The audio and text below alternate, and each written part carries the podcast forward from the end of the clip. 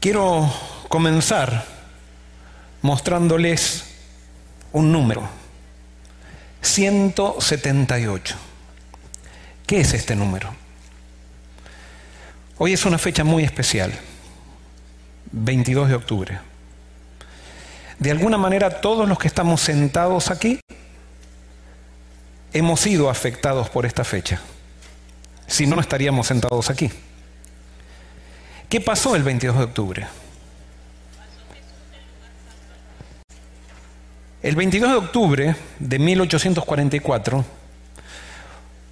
hubo una gran expectativa. Se lo llama el Gran Chasco, a mi criterio está mal. El Gran Chasco fue el 23 de octubre. El 22 de octubre fue un día de gran expectativa. Hace 178 años había un grupo de gente, aquí en Estados Unidos especialmente, y se dice también que en algunas otras partes del mundo, que pensaba que Dios iba a venir. Y había una gran expectativa porque iban pasando las horas y todos pensaban que si no había llegado a la mañana iba a llegar a la tarde. Y cuando pasaban las horas de la tarde pensaban, bueno, como no llegó a la tarde va a llegar a la noche. Y como no llegó a la noche, dijeron, bueno, entonces va a llegar a la medianoche cuando comienza el 23 de octubre.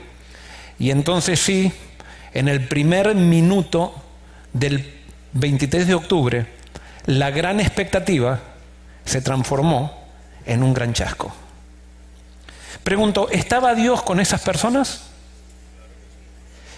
Sí, estaba Dios con esas personas. Pero esas personas estaban equivocadas. Estaban equivocadas con respecto a la Biblia, estaban equivocadas con respecto a su doctrina, porque ellos decían que Dios iba a venir en un día y horas señaladas y que ellos sabían el día y la hora que Jesús iba a venir. Sin embargo, la Biblia decía claramente que nadie sabía el día y la hora. ¿Estaban equivocados? La pregunta es, ¿puede Dios estar con personas que están equivocadas en interpretaciones bíblicas? Eso lo decimos con respecto al pasado. Ahora pregunto, ¿puede Dios estar hoy con personas que están equivocadas en interpretaciones bíblicas? Entonces, ¿por qué acusamos a veces a otras personas que nosotros pensamos que porque no tienen nuestra interpretación bíblica, Dios no está con ellos? Si nosotros hemos nacido de un error doctrinal, nosotros hemos nacido de una equivocación. Porque Dios no se aparta de las personas por el hecho de que interpretan mal la Biblia. Sería un Dios muy malo que, se, que diga, ah, interpretaste mal la Biblia, por lo tanto te dejo, no eres pueblo mío. Nosotros somos el resultado de una equivocación y por lo tanto debemos ser considerados con aquellos que también vemos que están equivocados. Porque si bien Puede haber, podemos estar muy seguros de nuestras interpretaciones hoy y podemos estar seguros que otros están equivocados. No podemos estar tampoco demasiado seguros de que nuestras interpretaciones no están equivocadas.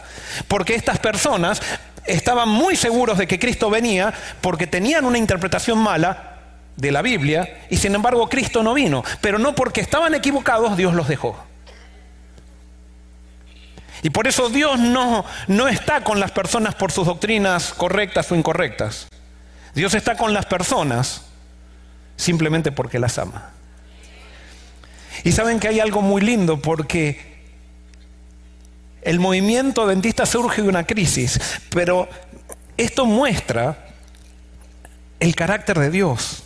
Esto muestra que Dios es amor. Eso muestra que Dios es mucho más amplio que nosotros al mirar los errores de las personas. Hay un versículo de la Biblia que siempre dije que es el preferido mío y que habla de quién es Dios, que está en Deuteronomio 23.5, que dice, porque Dios transformó la maldición en bendición, porque te ama. Dios transforma las maldiciones en bendiciones porque nos ama. Y Dios transformó la maldición de esta equivocación, de este grupo, que estaba equivocado en una gran bendición, en una bendición que dijeron estas personas, después de esta equivocación vamos a estudiar más la Biblia. Y estudiaron más la Biblia. Y a raíz de eso surgió el movimiento adventista del séptimo día. Y es por eso que hoy estamos nosotros sentados aquí. Si ese movimiento no hubiera surgido, nosotros no estaríamos hoy sentados aquí. Y alguien puede decir, pero yo soy visita. Bueno, aunque seas visita, no estaría sentado aquí si no ese movimiento no hubiera crecido. Por lo tanto, Dios transforma las maldiciones en bendiciones. Y hoy el sermón va a ser un poquito diferente porque yo también, así que estamos hablando de la iglesia adventista, hoy yo quiero hablar de Forest City. ¿Por qué? Porque hace tres años y medio mi familia y yo estábamos llegando a Forest City.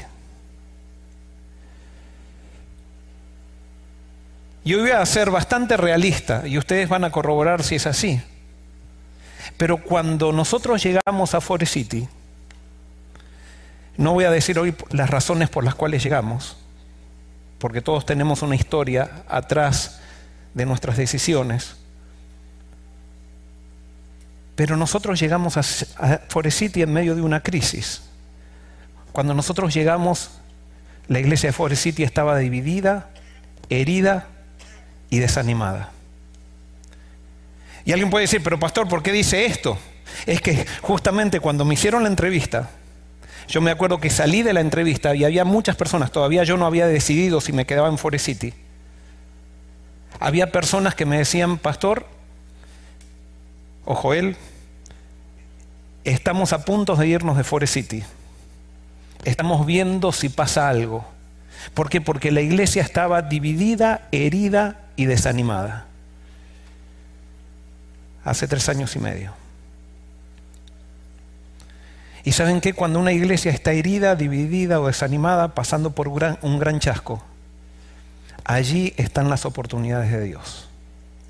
Y eso no estoy diciendo ahora de la iglesia Forest City, eso también estoy hablando de la vida personal. Puede ser hoy que haya alguien aquí que está herido, desanimado, deprimido.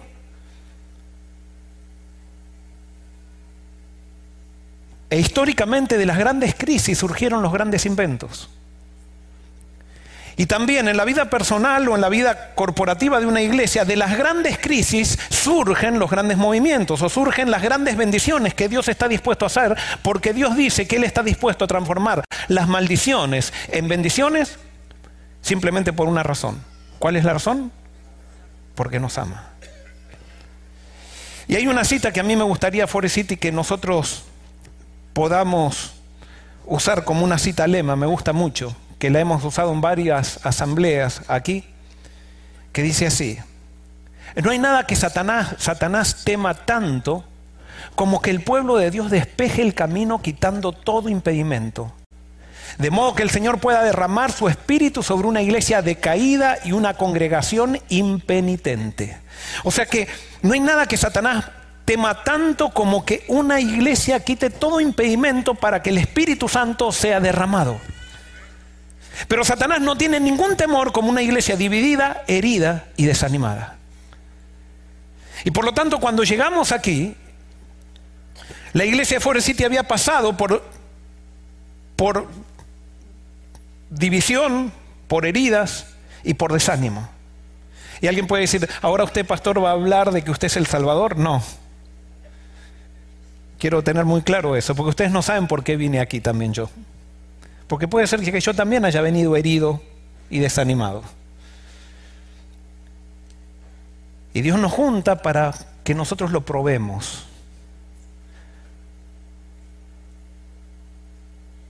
No depende tanto de cómo estamos, sino que lo que más depende es de a dónde nosotros queremos ir. No importa dónde estás hoy. La pregunta es, ¿a dónde quieres ir? ¿Quieres quedarte donde estás? ¿Quieres quedarte herido, desanimado, dividido? ¿O quieres avanzar? Entonces lo primero que hice cuando llegué, me reuní con una comisión aquí en la iglesia Forest City. Y me di cuenta que Forest City había trabajado por mucho tiempo en una visión. ¿Y cuál era la visión que ustedes, Forest City, ahora los que estaban en esa época pueden corroborar que estoy diciendo lo correcto? Había decidido Forest tener una visión. Y esa visión era reflejar el amor de Cristo a la comunidad. Yo dije, ¿cuál es la visión de esta iglesia? Ellos dijeron, hemos trabajado, o ustedes dijeron, hemos trabajado en una visión, reflejar el amor de Cristo a la comunidad. Pero alguien dijo, no, vamos a revisar esta visión y no vamos a poner reflejar el amor de Cristo a la comunidad, a la comunidad, sino que vamos a cambiarle y vamos a poner reflejar el amor de Cristo. Punto. No es a la comunidad, es a todos. Evidentemente, si Forest City estaba herida, dividida y desanimada, era porque había perdido la visión. Y quizás Forest City había pensado que había que reflejar el amor de Cristo a la comunidad, pero nos habíamos olvidado que teníamos que reflejar el amor de Cristo entre nosotros. ¿Y de qué sirve hacer marketing con el amor de Cristo si nosotros no nos podemos amar adentro de la iglesia? A veces nosotros tenemos frases muy lindas, pero que con nuestra vida las hacemos, las hacemos muy huecas. Y Forest City aparentemente había perdido la visión, porque cuando se pierde la visión, el, el, pueblo se desenfrena. De eso lo dice Proverbios. Cuando perdemos la visión, nos ponemos ansiosos. Cuando no sabemos hacia dónde vamos, y esta era la visión que Forest City estableció. Y esta es la visión que Forest City, cuando llegamos, dijimos, vamos a hacer esto. Vamos a rever la visión. Y esto surgió de ustedes, no de mí. Y vamos a hacer una visión más amplia, reflejar el amor de Cristo. Todo lo que hagamos lo vamos a hacer reflejando el amor de Cristo. Pregunté cuál es la misión de esta iglesia. Y si también Forest tenía una misión, pero con esa comisión trabajamos para hacer un poquito más clara la misión de la iglesia. Y entonces establecimos esta misión, desarrollar una íntima relación con Cristo que nos capacite para ser discípulos, preparando un movimiento para su venida. La fortaleza de una iglesia no está determinada por sus programas. La fortaleza de una iglesia no está determinada por sus diezmos ni por sus ofrendas. La fortaleza de una iglesia no está determinada por la cantidad de gente profesional que haya en la iglesia. La fortaleza de una iglesia está determinada por si cada uno de esos miembros desarrolla una íntima relación con Cristo. Allí está determinada la fortaleza de una iglesia, no en otra cosa. Lo otro es simplemente forma. Y sin Cristo es basura. Podemos tener muchas luces, muchas plataformas, mucha, eh, mucha tecnología, pero sin Cristo todo eso es basura.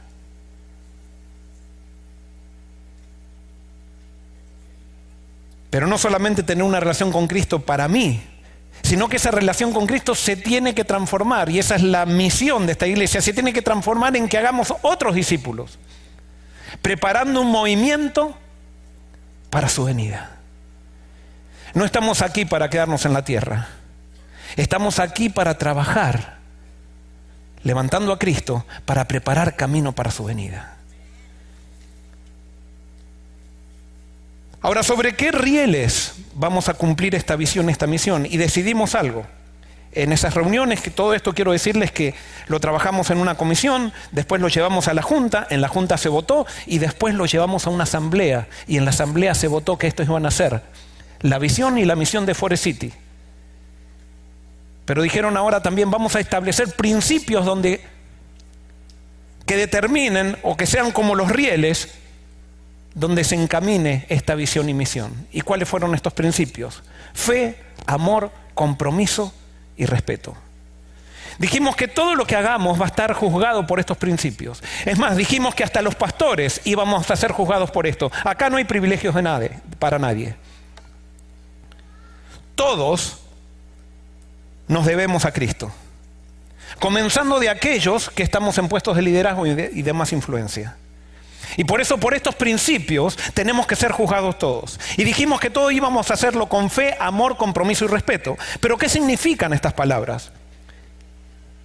Fe. Fe significa creer que Dios está en el control ante una crisis y no dejar que la queja nos lleve a poner la vista en las circunstancias. Eso es fe. Cuando nos falta la fe y vienen las crisis, comenzamos a ver la poner la vista en las circunstancias y allí comienza la queja, ahí comienza la crítica, allí empezamos a buscar culpables, allí comenzamos a pelearnos con los otros. Eso es cuando falta la fe. Pero cuando hay fe y, y hay una crisis, en vez de mirar a las circunstancias, la fe nos hace mirar a Dios. Y saber que con Dios todo lo podemos. Saber que ante cada crisis Dios está en el control. Y eso no se aplica solamente a una iglesia, eso se aplica también a tu vida. Estás pasando por una crisis. Si en esta trayectoria tu vida está marcada por la queja, es que no estás ejerciendo fe. Estás poniendo tu vista en las circunstancias. Y las circunstancias te están nublando la vista para no ver al Dios poderoso que te guía por la crisis. Y es por eso que es necesario que tú levantes la vista nuevamente al cielo y veas que tienes un Dios más poderoso que los problemas a los cuales estás enfrentando. Es necesario que tú y yo también, cuando surja una crisis en la iglesia, la enfrentemos con fe y no con queja. El otro principio es el amor. ¿Qué es el amor? Es la actitud que nos hace permanecer constantes en una relación a pesar de las amenazas externas e internas. El amor es el aceite de las relaciones. Y el amor no se prueba cuando todo va bien, el amor se ve cuando las cosas van mal. Y el amor es la actitud que nos hace permanecer en una relación a pesar de que haya amenazas. El amor es aquello que se manifiesta en una relación, especialmente de iglesia, cuando alguien piensa diferente a mí.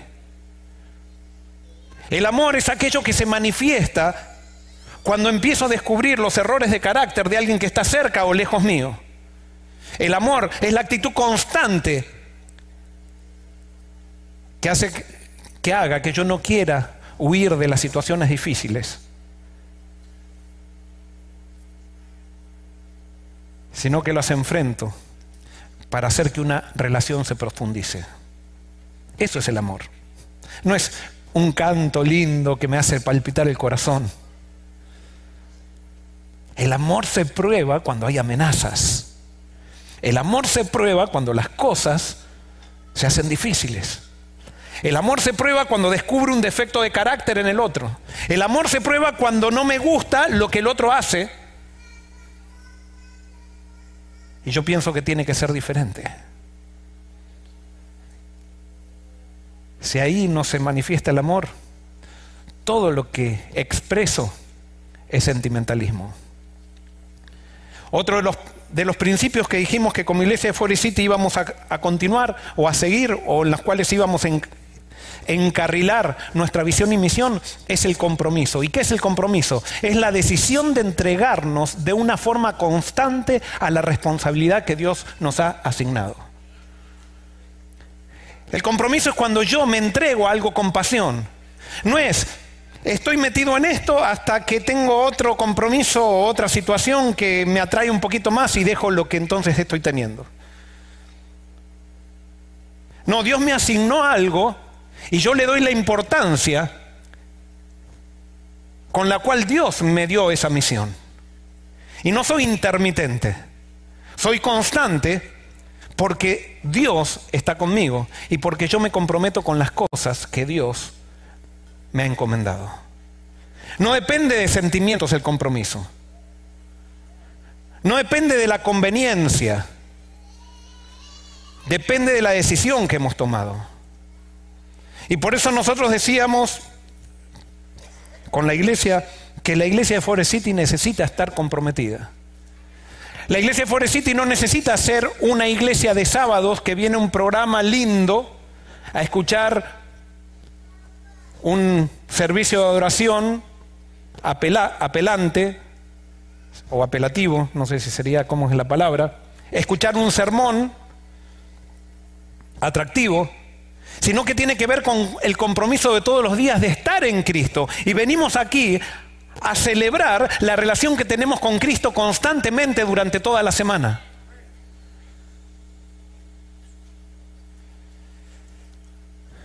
También dijimos que otro principio que iba a regir el peregrinaje de Forest City iba a ser el respeto. ¿Y qué es el respeto?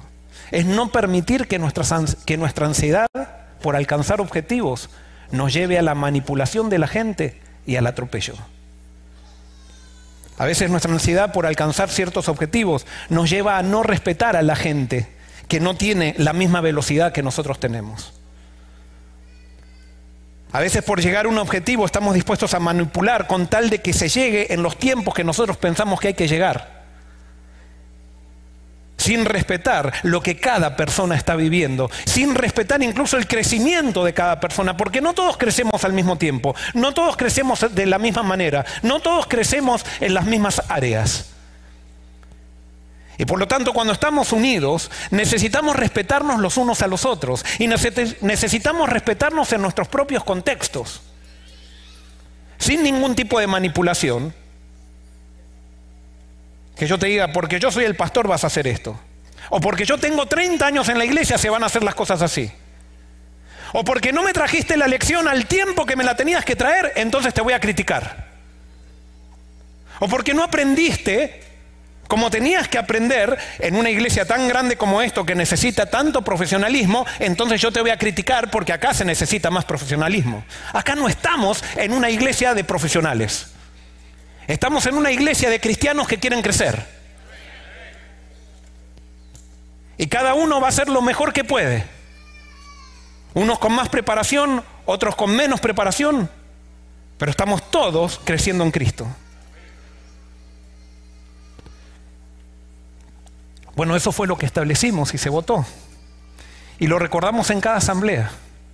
Pero claro, tener una visión, una misión, valores o principios está muy lindo en el papel. Pero esto hay que llevarlo a la práctica.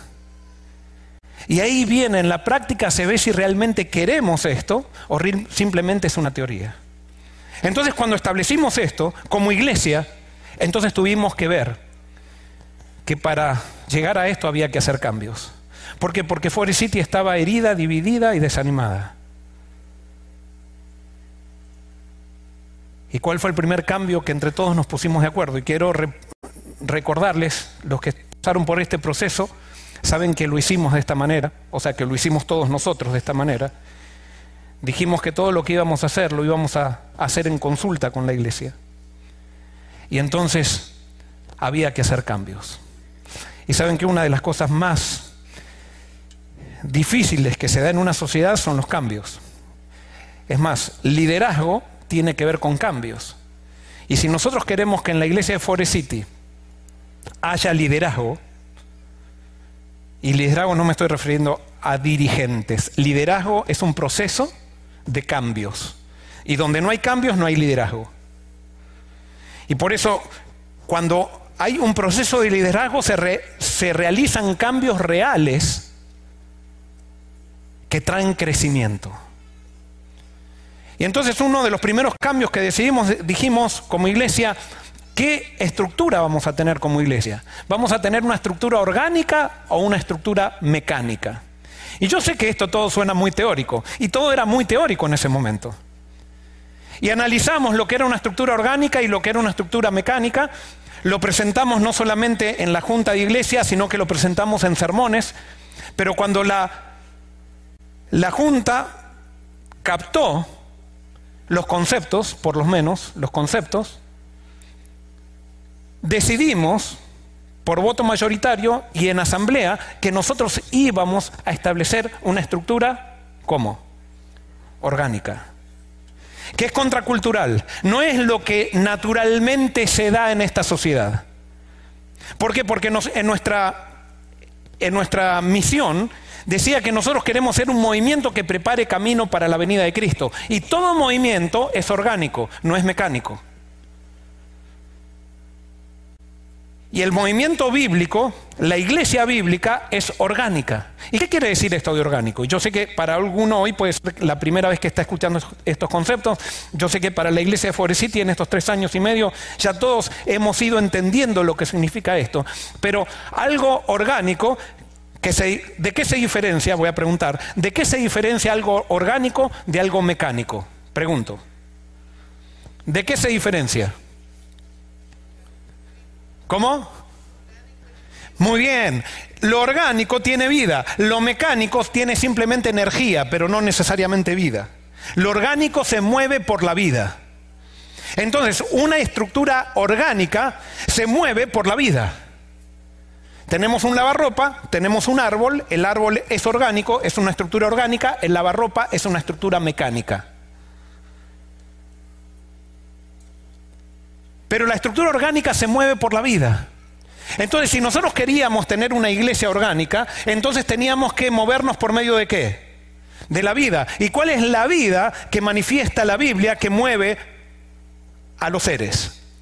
Es la vida del Espíritu. No es con ejército ni con fuerza, sino con mi espíritu. Una estructura orgánica se mueve por el espíritu, no se mueve basada en programas. Podemos hacer miles de programas. La iglesia puede crecer, pero no crece orgánicamente. Crece mecánicamente, crece sin vida, crece a, a la fuerza. Hay que estar inyectando la energía continuamente porque si no se muere. En cambio, cuando hay vida, la iglesia va creciendo sola. Y la vida está en todas sus partes, se comparte en todos los elementos que forman la estructura. No es con ejército ni con fuerza, sino con mi espíritu. ¿Y cuáles son otros de los componentes de una estructura orgánica? Ahora vamos a la parte práctica, porque todo esto puede ser muy, muy ideal. Entonces, en la estructura orgánica, el poder se comparte a través de células y es para todos, el poder es para todos. Eso fue, ¿se acuerdan lo que pasó en la iglesia apostólica? Se derramó el Espíritu y ¿en quién se derramó? ¿En los apóstoles? ¿En quién se derramó? En todos. El poder en una iglesia orgánica no es para un grupito de gente que tiene experiencia, que son profesionales, que tiene dinero o que ha estado en la iglesia por mucho tiempo. En la iglesia orgánica el poder se reparte para todos, porque eso es lo que Dios quiere, hacer que todos experimenten su poder. Y por eso, para eso había que cambiar la iglesia de Forest City. Había que repartir el poder. Y para eso entonces se idearon células donde se distribuyó el poder en cada célula. Y a cada célula incluso se le dio la, autoridad de una, de una, iglesia chiquita. Y entonces hubo un cambio que fue radical. ¿Y cuál fue, fue el cambio radical? Se cambia el papel de los ancianos de iglesia. Decidimos cambiar el papel de los ancianos de iglesia. Generalmente los ancianos de iglesia en una iglesia están para seguir el turno de predicaciones, cuidar la administración de la iglesia, pero acá decidimos que cada anciano iba a ser pastor de una célula. Y si no quería ser pastor de una célula, entonces no podía ser anciano. El pastor iba a estar, o mejor dicho, cada anciano ahora iba a estar involucrado en la misión de la iglesia. Y cuando los ancianos se involucran en la misión de la iglesia, cambia el clima de las juntas de iglesia. ¿Por qué? Porque cuando en las juntas de iglesia se habla de misión, se acaban las peleas. En cambio, en las juntas de iglesia, donde la gente no está en la misión, entonces se viven peleando como se vivía peleando la iglesia de Forest City. Alguien se puede estar ofendiendo con lo que estoy diciendo, pero ustedes son la iglesia de Forest City, yo soy la iglesia de Forest City. Todos pasamos por este proceso de cambio y los cambios dieron resultado, gloria a Dios. Se cambia el papel de los ancianos y en la estructura orgánica se implementa elecciones sin política, con procesos transparentes y democráticos. Decidimos ahora hacer todas las decisiones en la iglesia de Forest City por medio de voto secreto, sin ninguna manipulación de ningún pastor, sin ninguna manipulación de ningún anciano, sin, ninguna manipulación de nadie que tenga experiencia en la iglesia, sino que sea las elecciones sean el fruto de lo que la iglesia quiere de, todo, de, de aquello que todo miembro bautizado quiere. ¿Y se acuerdan? Hicimos las elecciones de esa manera y surgieron las juntas, sin poner a nadie a dedo. En esa junta puede haber salido el que no quería tanto, no queríamos tanto, pero salió y tenemos que respetarnos.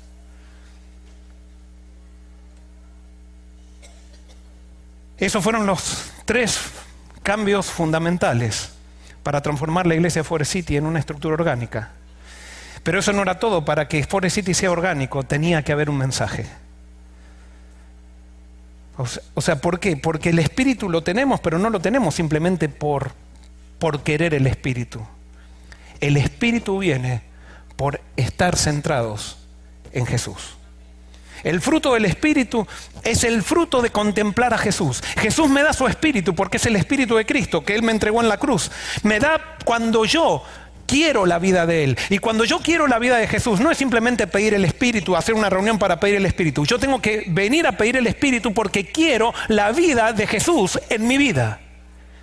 Es porque quiero parecerme a Jesús. Es porque Jesús tiene que ser el centro. Es porque Jesús va a ser la cabeza. Y por eso decidimos en la iglesia de Forest City que cada sábado no íbamos a hacer día de visitas en Forest City, no íbamos a hacer campañas de evangelismo en Forest City, sino que cada sábado iba a ser un día de evangelismo. No, no solamente cada sábado, cada día un día de evangelismo, porque en todo lo que hagamos vamos a levantar a Jesús.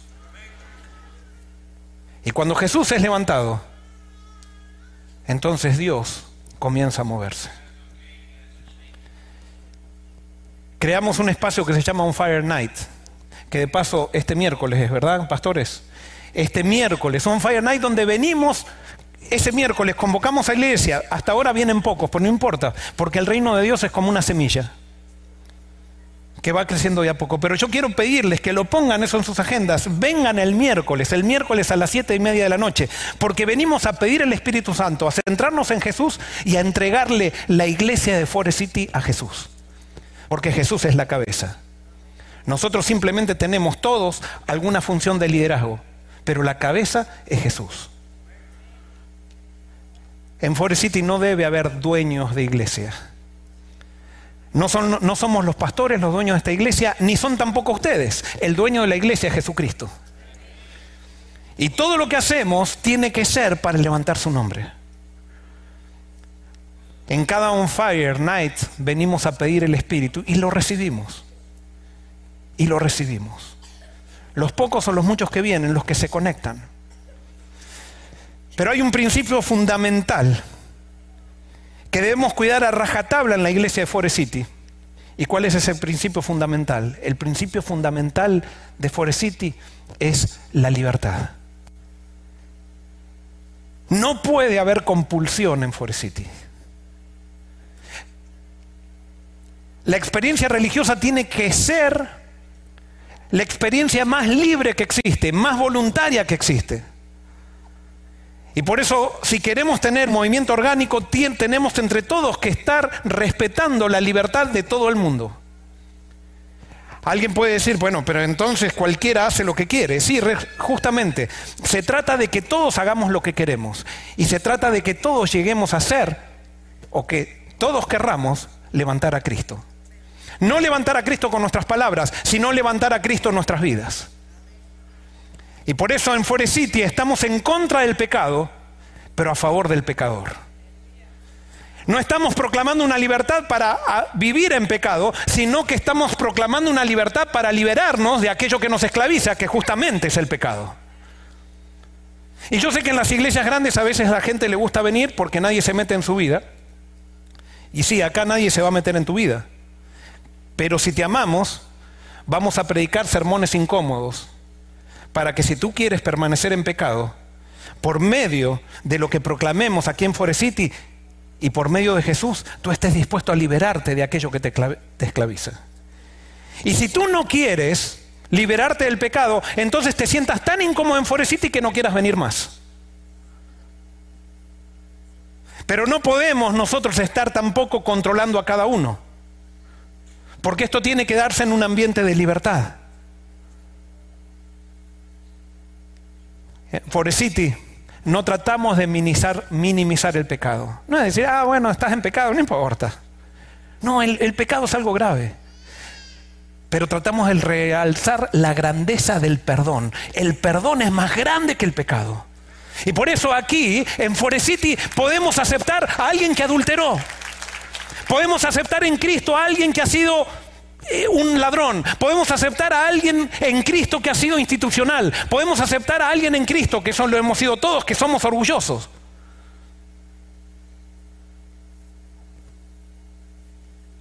El perdón es más grande que el pecado. Y por eso en Forest City toda persona que ha sido esclavizada por el pecado tiene la oportunidad de venir a encontrar a Cristo y ser libre. Y por eso no vamos a rechazar a nadie que quiera liberarse del pecado a través del poder de Cristo. Porque entre los pecadores yo soy el primero. Pero no podemos usar a Cristo para tapar nuestro pecado. Usamos a Cristo para solucionar nuestro problema de pecado. En ese proceso que estamos en Forest City, y perdonen, estoy haciendo historia hoy y va a ser un sermón un poquito diferente, pero llegó la crisis, llegó la pandemia y la pandemia nos cambió todo. Es más, habíamos ya organizado la iglesia en células, la iglesia estaba creciendo, incluso cada sábado venía mucho más gente que la que viene ahora. Teníamos tantas personas que estaban viniendo que no sabíamos cómo manejar ese crecimiento. Pero ¿saben qué? Eso no era un crecimiento real. Era un crecimiento simplemente por algo nuevo que estaba sucediendo. No en todo crecimiento, no todo crecimiento es un crecimiento real. Vino la pandemia y la pandemia hizo algo que le hizo bien a la iglesia de Forest City. Y de eso voy a hablar un poquito. Pero ante la pandemia, Forest City se, ya estaba organizada, estábamos organizados en células y entonces hicimos una cadena de oración por células. ¿Se acuerdan? Por un mes estuvimos orando cada célula durante prácticamente por 12 horas en el día, continuamente hubo oración. Y no tuvimos ningún problema de COVID mientras hicimos eso. Es más, se enfermó una persona junto con su esposa y se sanaron. Y eran personas amenazadas.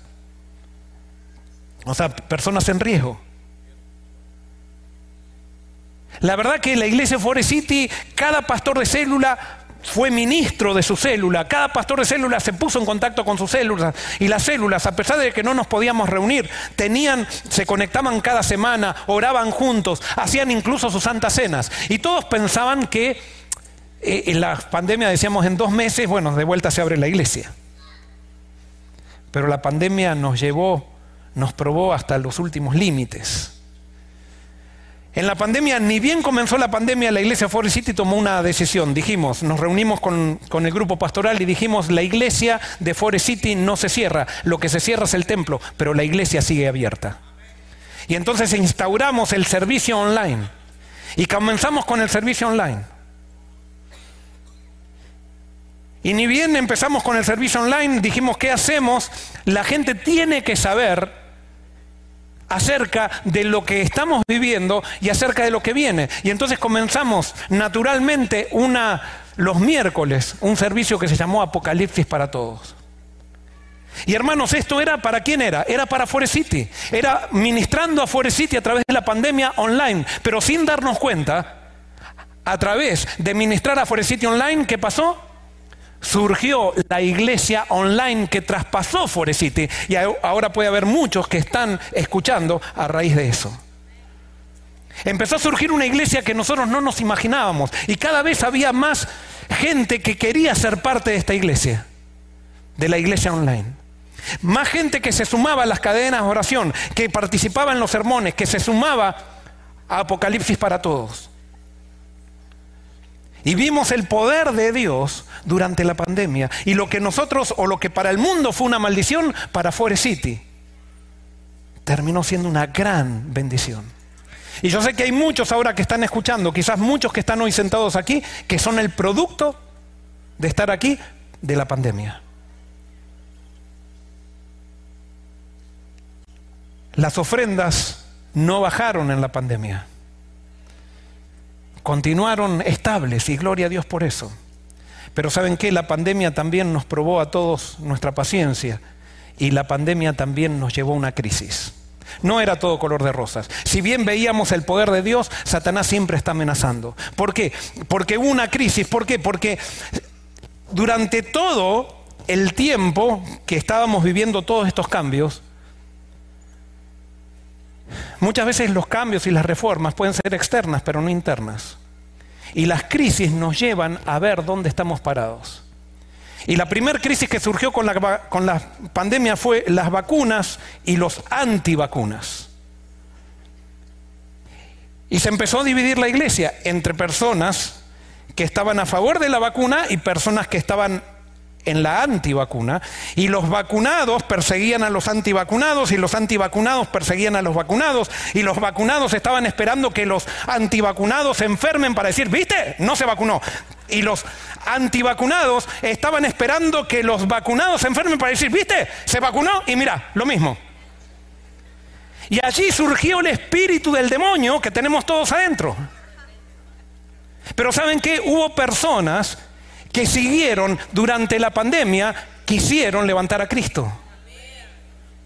Y quisieron hacer de Cristo el centro y no permitieron que la vacuna ni la antivacuna nos divida. Y puedo decir, por ejemplo, ahora en el equipo pastoral, y ahora lo voy a decir que en ese momento no se podía decir, tenemos a Daniel y Denar, que son vacunados. Y tenemos a Ángelo y yo, que no somos vacunados. Y sin embargo estamos unidos en Cristo. Eso es, eso es el Espíritu de Dios. No dejemos que nada nos divida. El Espíritu de Dios no puede, si tenemos el Espíritu de Dios, no puede una presión externa venir a dividirnos a nosotros internamente. Pero si, si no tenemos el Espíritu, todas estas amenazas nos van a dividir. La crisis de la pandemia también trajo otro problema. Se probó si nuestra vida espiritual depende de la iglesia o de Dios. Y saben que esto no es, lo que voy a decir va a parecer una crítica, pero no lo es. Es una descripción. La pandemia mostró cómo hay muchos que son miembros de iglesia, pero que todavía no se han entregado a Dios. La pandemia nos hizo probar que muchas veces nosotros dependemos de nuestra calidad espiritual de una iglesia, de un programa, pero si, desaparece el templo, si podríamos decir no la iglesia, si desaparece el templo o el programa, nuestra vida espiritual se viene a pique. Y en la pandemia muchas personas se vinieron a pique espiritualmente. Es más, dejaron de venir. Y alguien que puede estar escuchando dice, Joel, estás criticando. No, no estoy criticando. Es una bendición que te hayas dado cuenta que tu vida espiritual dependía del templo. Entonces ahora es el momento de encontrar a Cristo. Y que vuelvas al templo con Cristo. Hubo otras personas que no tenían vida espiritual antes de la pandemia y la pandemia los llevó a encontrarse con la Biblia y con Cristo y empezaron a estudiar la Biblia con el tiempo ahora que tenían más que nunca. Y la pandemia de alguna manera despertó en muchos un deseo que antes nunca habían tenido y hoy son estudiosos profundos de la Biblia. Y por eso, si tú y yo nos dimos cuenta que en la pandemia nos dimos cuenta de que nuestra vida espiritual dependía del templo, recuerda que hay un Dios que es el Dios del templo y que es en Él, de Él tenemos que depender. Eso no quiere decir que está mal venir al templo, no. Pero ahora vengamos al templo con Cristo y no le demos al templo una importancia que realmente no tiene, que sea mayor que Cristo y que nos mantenga entretenidos espiritualmente. No, Dios quiere que tú y yo tengamos una vivencia espiritual con Él cada día, cada semana, cada segundo. Y también en la pandemia surge la amenaza del chisme. Hermanos, a mí me dijeron muchos en la pandemia, pastor, usted nunca, y es verdad, eso yo nunca lo voy a cambiar, no va a cambiar la realidad del chisme de Forest City. Eso ha pasado siempre. ¿Saben qué? No me conformo con eso. El chisme tiene que acabarse. Y la pandemia lo mató. Porque sí, los que no habían cambiado quisieron seguir muchas veces con el tema del chisme. Y eso trajo muchos problemas en la pandemia. Y ustedes lo saben, no estoy hablando y perdonen, ahora estoy sacando los trapitos al sol.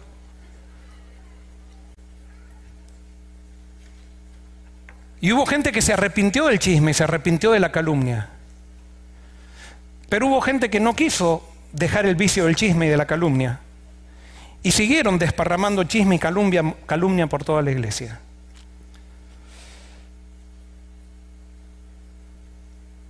Pero Dios transforma las maldiciones en bendición. Hoy, hermanos, tenemos que tomar una decisión, cerrar nuestros oídos, no solamente dominar nuestra lengua, sino cerrar nuestros oídos a la persona que chismosea. Yo he sido pastor de drogadictos, he sido pastor de, pastor de adúlteros, he sido pastor de de fornicarios, y con esto no estoy diciendo que estos no son pecados, son pecados muy graves, pero si hay algo que he visto que divide la iglesia es el chisme y la calumnia. Y parece que de eso no tenemos ninguna disciplina para nadie. Todo el mundo puede chismosear y calumniar, decir lo que se le canta la gana y hacemos de un chisme un rumor que se expande por toda la iglesia y terminamos dividiendo la iglesia. No, Cristo no está en eso, hermanos. Y por suerte, si bien afrontamos esa crisis, estamos saliendo de la crisis. ¿Por qué? Porque las crisis revelan lo que se esconde en el corazón. ¿Cómo llegamos hasta aquí? Llegamos hasta aquí y pasamos por la crisis, gracias a Dios, porque hubo personas que avanzaron en fe, amor, compromiso y respeto.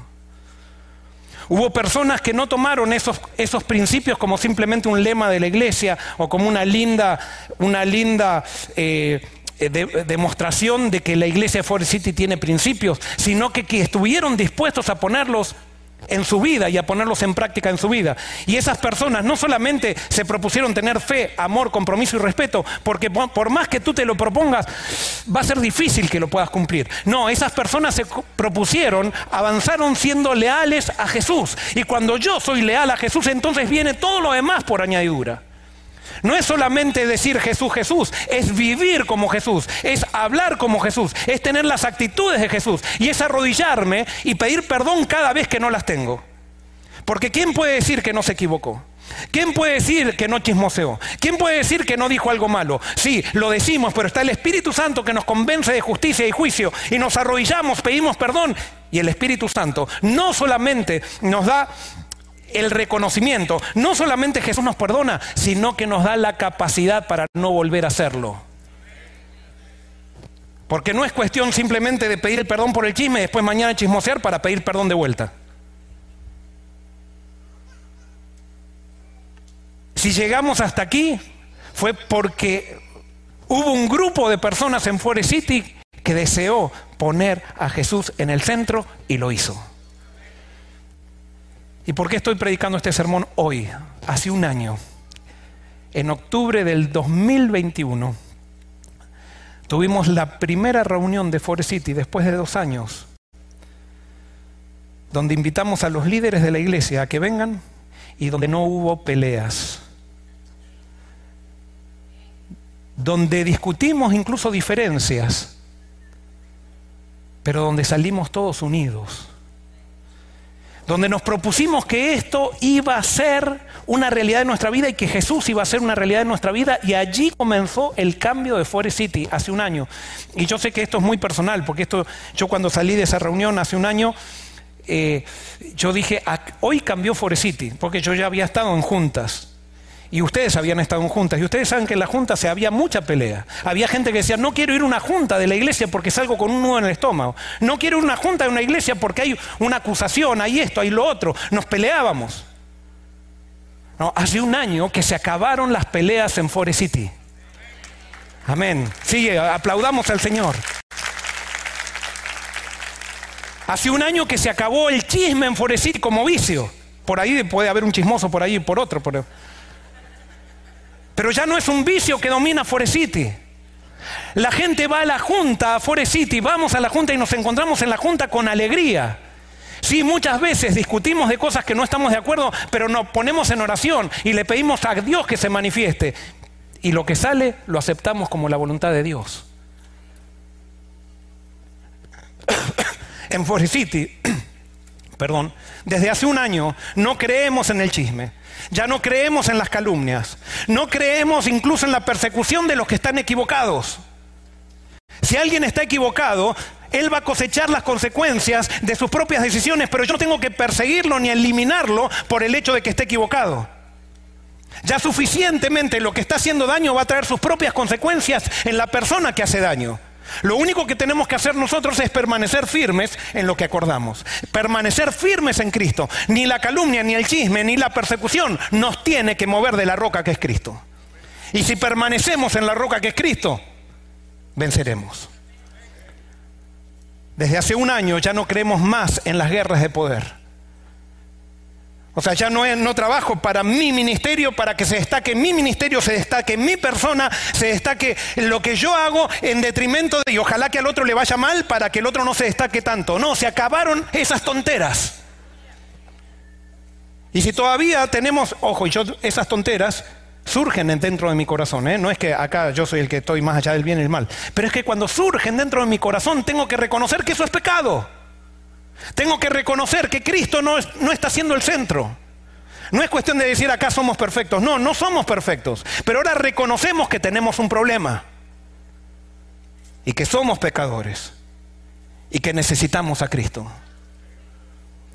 Desde hace un año no tomamos decisiones individuales, administrativas, no gastamos los pastores el dinero de la iglesia como a nosotros se nos antoja. Tenemos el fondo de evangelismo, que eso sí tenemos una autoridad que se nos dio de parte de la conferencia, que eso lo gastamos entre nosotros para el evangelismo. Pero después los fondos de la iglesia, los pastores, trabajamos en comunicación con las juntas pertinentes que eligió la iglesia y no gastamos el dinero de la iglesia como a nosotros nos parece. Porque la iglesia no es nuestra, la iglesia es de Cristo. Desde hace un año en la iglesia de Forest City creemos en Jesús. Y Jesús es todo.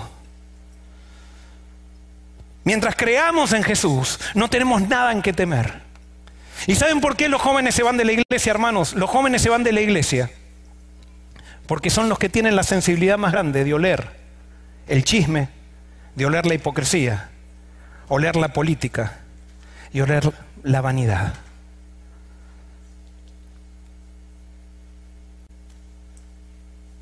Con el grupo de pastores, y eso lo puedo decir hoy, perdonen que hoy yo puedo decir que duermo con la conciencia tranquila de que a pesar de ser líderes de iglesia, estamos tratando de hacer lo mejor para Cristo y hacer todo de acuerdo a la Biblia y como Cristo quiere que se hagan las cosas. Sí, nos podemos equivocar, pero si nos equivocamos, nos equivocamos. No vamos a justificar nuestra equivocación. Y si nos equivocamos no es para decir, bueno, ahora hago esto y después pido perdón. Más vale hacerlo y después pedir perdón que pedir, pedir permiso y después no me, den, no me den el lugar. ¿Vieron esa frase? No, vamos a trabajar en comunidad, respetándonos los unos a los otros, porque esta iglesia es de Jesucristo. Y por eso hoy podemos decir con Dios, porque Dios transformó la maldición en bendición. ¿Por qué? Porque nos ama. Tenemos la prueba de que puede haber amenazas, pero si ponemos a Jesús en primer lugar, Dios va a transformar la maldición en nuestras vidas en bendición porque nos ama. Podemos decir, hasta aquí el Señor nos ha ayudado. Estamos comenzando algo esto es una semillita que recién comienza si es que nosotros seguimos poniendo la vista en Cristo.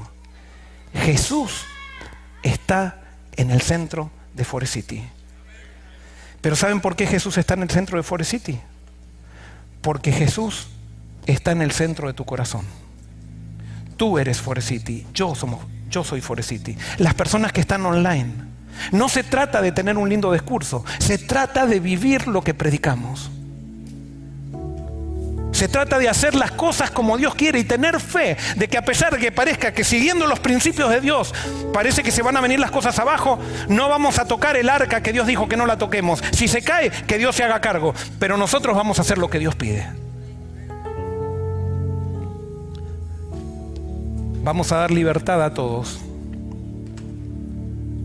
Así como Jesús le dio a Pedro libertad para usar la espada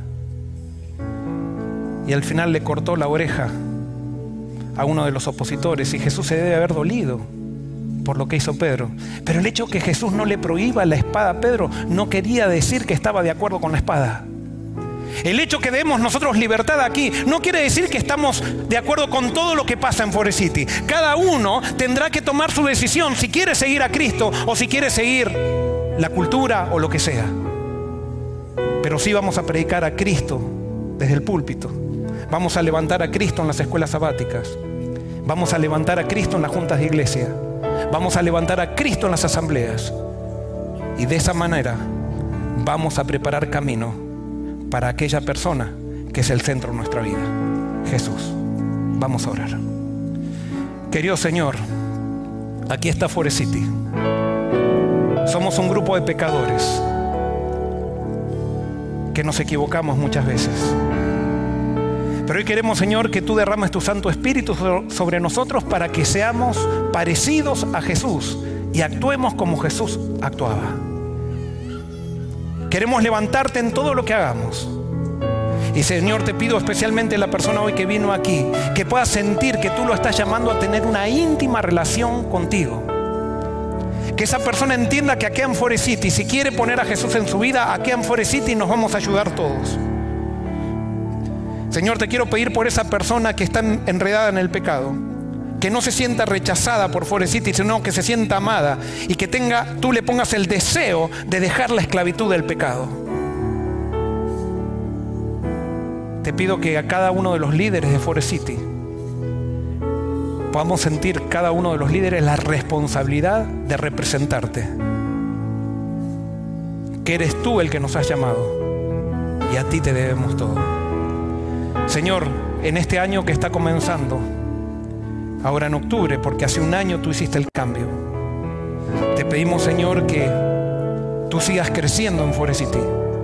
Y te pedimos solamente una cosa, que nos hagas testigos de tus obras.